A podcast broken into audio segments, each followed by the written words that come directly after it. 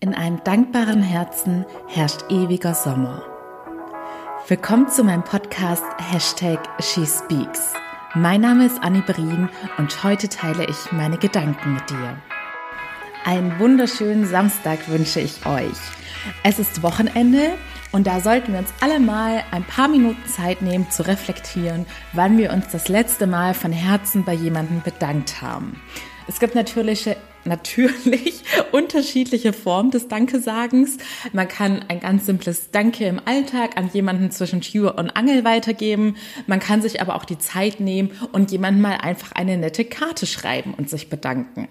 Und ich muss sagen, ich bin jemand, der immer darauf achtet, Dankbarkeit aktiv zu leben und in sein Leben einzubauen. Denn, wie ich immer so schön sage, es gibt nichts Egoistischeres, als eine gute Tat zu vollbringen. Denn am Ende werdet ihr euch viel, viel besser fühlen als der sozusagen Beschenkte. Auch hierzu habe ich wieder eine kleine, schöne Anekdote. Ich hatte einmal während eines meiner ersten Auslandssemester mir die Zeit genommen, Postkarten zu schreiben und da fiel mir auch meine Deutschlehrerin aus dem Gymnasium ein. Und die gute Frau war eine, die es leider nicht leicht hatte, denn viele Leute konnten sie irgendwie nicht leiden. Ich weiß auch nicht warum, denn ich habe sie wirklich immer sehr geschätzt und sie hat die Freude am Lesen bei mir nochmal auf ein nächstes Level gehoben. Seit ich sie kannte, habe ich Bücher ja mit einem ganz anderen aus einem ganz anderen Blickwinkel gelesen und auch ganz anders genossen und wahrgenommen. Und ich hatte das schon lange in mir, dass ich ihr dafür einfach mal danken muss. Denn viel zu oft nehmen wir im Alltag Dinge als positiv wahr, aber äußern das einfach nicht und geben dieses Geschenk nicht an unser Gegenüber weiter. Dabei würde sich jede Person unfassbar sehr darüber freuen, wenn ihr einfach auch mal für die selbstverständlichsten Dinge gedankt wird.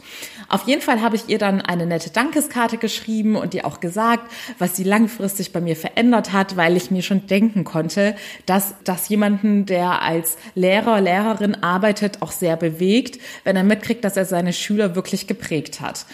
Und tatsächlich kam dann nach mehreren Wochen oder Monaten ein sehr langer Brief zurück, in dem sie mir gesagt hatte, dass meine Karte genau zum richtigen Zeitpunkt kam und dass ihr das unfassbar viel bedeutet hatte, denn sie hatte gerade einen schweren Unfall hinter sich und ihr ging es überhaupt nicht gut und dann war es sozusagen wie ein Zeichen des Himmels, dass dann diese lieben Worte kamen, die dann balsam für die Seele waren.